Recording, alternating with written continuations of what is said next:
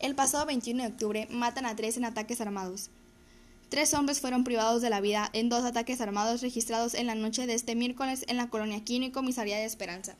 El primer ataque ocurrió alrededor de las 20:40 horas en la calle Coahuila entre 400 y Misión del Ciaric, en la colonia Eusebio Quino. De ese sitio fue levantado con vida Jesús Salvador, de 42 años, por paramédicos de Cruz Roja y llevado al Hospital General. Su deceso sobrevino minutos más tarde cuando recibía los primeros cuidados médicos. El hombre vivía en la colonia Sonora. Mientras que en el lugar de la agresión quedó sin vida otro hombre que en el momento no fue identificado. Personal de servicios periciales de la Fiscalía General de Justicia del Estado aseguraron 10 casquillos percutidos calibre 40 milímetros.